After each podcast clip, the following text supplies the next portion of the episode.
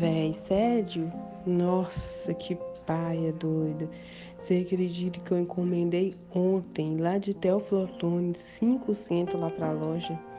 Nossa, velho, por que você demorou a falar isso?